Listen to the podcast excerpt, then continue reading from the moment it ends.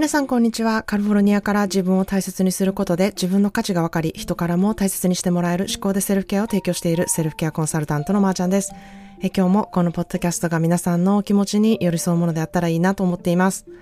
え皆さんいかがお過ごしでしょうか？えー、春分が来て春が近づいてきたなと感じることがあればいいなと思ってます。えー、アメリカでも春分は Groundhog Day という名前がついていてですね、えー、我が家の、え前庭の球根からたくさんの芽が、え出てきてですね、あの、これから花が咲くんだろうなっていうものをあの楽しみにしているんですね。で、まあ私たちは結婚記念日が5月1日なんですけれども、まあ結婚式のあのブーケで使った、え大好きなフリージアのね、え球根をたくさん、あの、家の前に植えているので、この時期、春になってくるとですね、えー、いい香りのする、あの、フリージアの花がね、えー、玄関先で満開になるんですね。で、まあそうなってきたら、あの人に会うときにはちょっとね、ブーケにしたりして渡すことができたり、えー、まあこれもね、あの自分のコップの水を貯めるっていう感じに、あとよく似てるなと思ってるんですよね。人に分け与えることができるっていうね、メソッドに、えー、似ているなというふうに思います。えー、家でたくさんお花が咲くと、まあそれを分けることができるように、えー、自分の心にもね、たくさんお花を咲かせることで、人に良い印象を与えたり、またはね、自分の心のお花を相手に提供して持って帰ってもらうっていうこともね、えー、できるなっていうふうに思っています。まあそんなでですね、今日は言葉で傷つけられた時、どのように思考でセルフケアをしていくかっていうことについてね、お話したいと思います。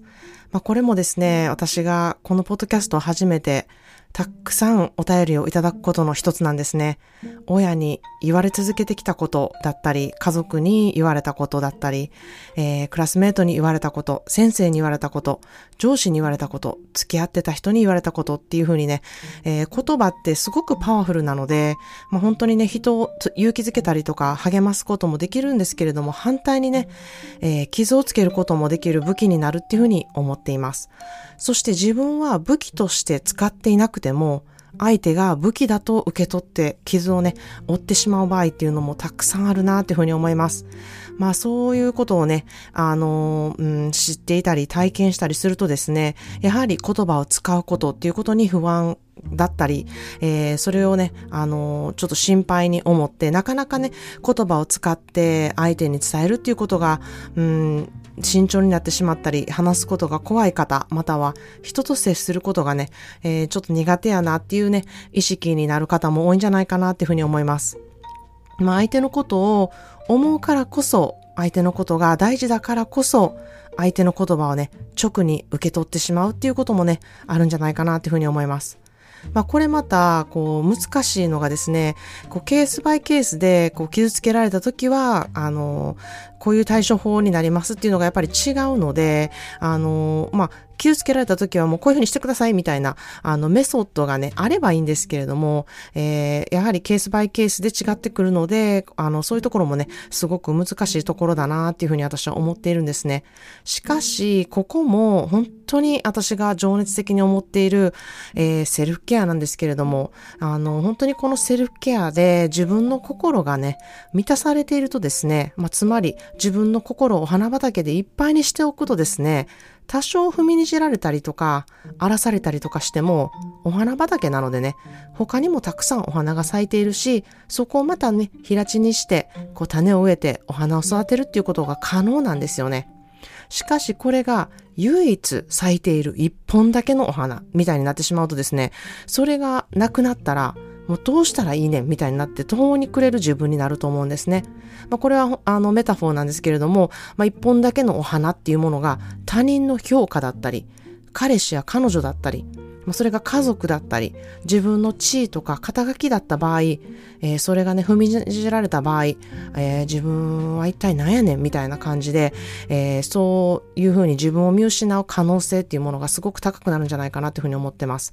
なので、まあ、どうやってこのお花畑にしていくのかっていうところですね。まあ、手っ取り早いのが、えー、あの、褒め言葉をね、受け取るっていうことなんですよ。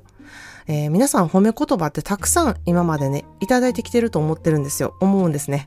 でもそれを、あの、ちゃんと受け取るってことができてない方がすごく多いなっていうふうに思います。まあ、これは私自身もずっとそうだったんですけれども、えー、なぜかこう、うん、お、あの、褒め言葉っていうのを受け取りづらいんですよね。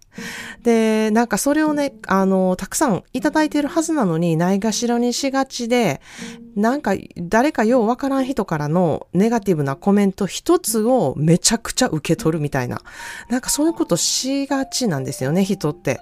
なので、あの、本当にどこの誰かではなく、あの、自分が信頼している人からのネガティブなコメントは特にやっぱり心に響くし、あの、傷になってしまうし、まあそれがね、また何度も何度も言われるっていう風になっている状況であると、本当に深い傷になっていくっていう風に私も思っているんですね。なのでで、だからこそ、人からの褒め言葉っていうものをいただいたときは、えー、こぼさず全てをね、大事に受け取るべきだし、そして何よりもね、他の人を褒めるっていうこともね、してほしいなっていうふうに思います。えー、人のことをね、褒めることで、えー、自分の傷っていうものが癒されるんですよね。で、これは、あの、お世辞とかではなく、あ、この人、この、ここ素敵やなって思ったところをこう伝えるっていうことを、えー、してほしいんですね。えそうすることで、自分も相手からの褒め言葉を受け取るようになれるんですね。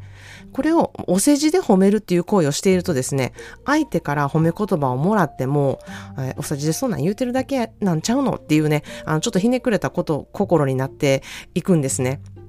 なので、こう、自然と受け入れるっていうことができるようになろう、なりたいなって思うのであれば、えー、自然と自分がいいなって思うことをそのまま伝えるっていうことをね、やっていてほしいなっていうふうに思います。えー、私も人のいいところを見れるっていうところはね、すごく自分の中で、えー、強みとなっているんですね。で、それを伝えるっていうことをするからこそ、え相手からの褒め言葉っていうものを受け入れるようになってきたなっていうふうに自分で思っています。そして傷ついた言葉を言われた場合ですね、どういうふうな対処法をしていくかっていうのが、いや、いくつかあるんですね。で、まずそれはね、どういう意味なのかっていう確認をしてほしいんですよ。どういうことを言って、そういうふうな、あの、言葉遣いになって自分のことをにそういうふうに言われているのかなっていうことをちょっと、えーうん、考えてみてほしいなっていうふうに思います。相手が傷つけようとしていないぽいけどなんか自分傷ついたなとか、なんかざわっとしたなっていう場合は、どういう意味でそれを言ったのかとか、ちょっとよくわからないから説明してくれるかなっていうふうに聞いてみると、あ、自分の捉え方が悪かったんやなとか、え、自分の捉え方で自分で傷つけようとしたんやな、みたいに気づける場合があります。まあ、ここも本当にミスコミュニケーションなんで、あのー、勝手にね、被害妄想になったりとか、勝手に自分が傷つけるように受け取るみたいな場合もすごくあるので、こういうことすることで防ぐことがかなりできるなっていうふうに思ってます。または、まあ、相手が傷つけようとして言ってる場合っていうのがもう明らかな場合、それは、えー、傷ついたっていうことを言うべきだと私は思います。まあ、その時ね、あの、同時に言い返せるってことはかなり難しいと思うんですよね。えー、言われたことでまずショックだったりとか、あの、傷ついてるので感情的な風になってしまって、まあ泣いてしまっている場合もあるかもしれないし、なんかそういう風に感情的になってる場合は言い返せなかったり、えー、それが自分も言い返すときに傷ついた言葉を言ってしまったりとか、またはちょっとショック状態で会話ができない場合っていうこともあるなっていうふうに思います。で、後から考えたら、いや、あれはひどいなとか、自分傷ついたなとか、えー、そういうふうにじわじわ来る場合もあると思うんですよね。でそういう場合は、後でこのような感じでメールをしてほしいと思います。あの時は傷がつきました。こういうこういう理由で、えー、傷がつきました。あなたもそういうことを言って自分に傷をもっと負う必要はないと思います。人に言葉で傷つけることより自分を癒すことに専念してほしいです。というような内容をね、その方に伝えることができたら、えー、あなたの傷は少し癒されると私は思います。えー、そうなんですよ。これは自分が傷ついている時に考えにくいことやと思うんですけれども、相手も何かしらの傷を負っている場合がほとんどなんですね。何かあったから、えー、怒りになったり、それで相手を傷つけようとしていたり、態度で表したりしている場合がほとんどなんですね。まあ私は自分でセルケアをしていて、こういう傷っていうものはかなり防ぐことができるようになってきてるなっていうふうに自分で思ってます。まともにこう直に受けずですね、えー、まあこの方もいろんなことがあって、まあ私がたまたまその相手やったんやろうなとか、他の人じゃなくてよかったなとか、えー、私はたくさん心にね、お花があって、それはたくさんの人からこう常にね、えー、いただいた言葉の数々をちゃんと心に受け止めることができているので、まあ、こういったね、えー、うんちょっと、あの、怒っているような言葉とか傷つけるような人の、えー、言動から自分を守れていることができてるんだなとか、えー、自分のね、あの、ことを癒せることができるなっていうふうな、あの、ことを気づいてるんですね。そしてその、傷つけた方も自分を癒すことにね、気づいてほしいなっていうふうな思いでいることが、あの、できているんですね。まあ、しかし、そうはいかない場合ももちろんあるんですよね。例えば自分が心を許していた人とか、えー、心を近くに置いていた人からの言動はもちろん傷がつきます。で、相手に言える場合は伝えること、そこでその傷をずっと追っていかないために、どうすればいいのかっていうことを考えてほしいなっていうふうに思います。もしかしたら、うん、口走ってしまっただけかもしれない。本当はそう思っていないっていうふうに相手が言うのであれば、その言葉をね、信じて許してあげてほしいなっていうふうに思います。それは自分がその言葉の傷をこれから追っていかないとね、決めることにもなるからなんですね。もしそれがもう伝えられない状態である場合、常にそういう言葉を浴びせられる関係で今まで来ている場合でも、あの、今更そんなこと言ってもって思う場合あると思うんですけれども、ここでも勇気を出して、そういうことを言われるっていうことは傷ついて傷つくんだよっていうことをね、えー、伝えてほしいなっていうふうに思います。そして先ほど言ったように、私はもう傷つかないように自分を守りたいと思っているように、あなたも自分の傷とか怒りから自分を癒すこと、セルフケアに専念してほしいっていうことを伝えることができたら何か変わると私は思っています。何言っても無駄やわ、きっと何も変われへんわっていう思うのであればですね、これを伝えることをまずやってほしいと思います。勇気を出して伝えるだけなんですよね。変わるか変わらないかはわからないんですけれども、自分のためにこういうことをね、伝えていってほしいなというふうに思います。必ずそうすると自分が楽になります。ということで、今日の一言イングリッシュです。begin even if you have no idea if it will work. Do it for you. begin even if you have no idea if it will work. Do it for you. とにかくやってみること、それが何かのためになるかはわからなくても、自分のためにやってみることという言葉です。begin, even if you have no idea if it will work, do it for you.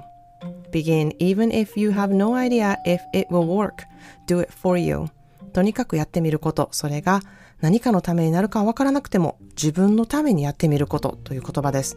何かするときに誰かのためにやるのではなく自分のためにやってみてほしいんですね。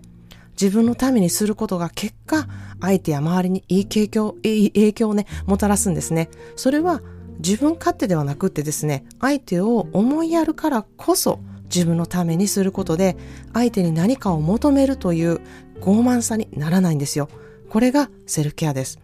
自分が傷ついてる時、どういったことに傷を負ったのか、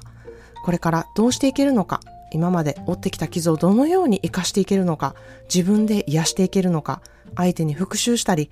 えー、憎しみをね、ずっと持っていたりすることはあなたにとっての一番の傷になるんですね。自分のことがどんどんどんどん嫌いになっていくので、ここは避けてほしいなというふうに思います。まずは人の褒め言葉を受け取ること。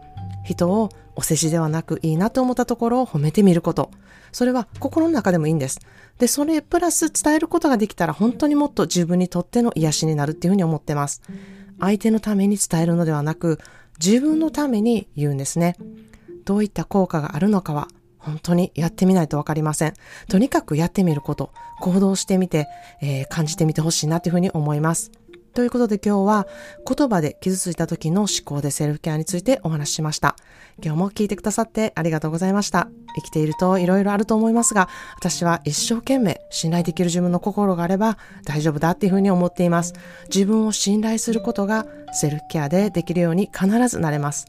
Thank you so much for listening to today's episode of 思考で Self-Care. Today's quote is Begin. Even if you have no idea if it will work,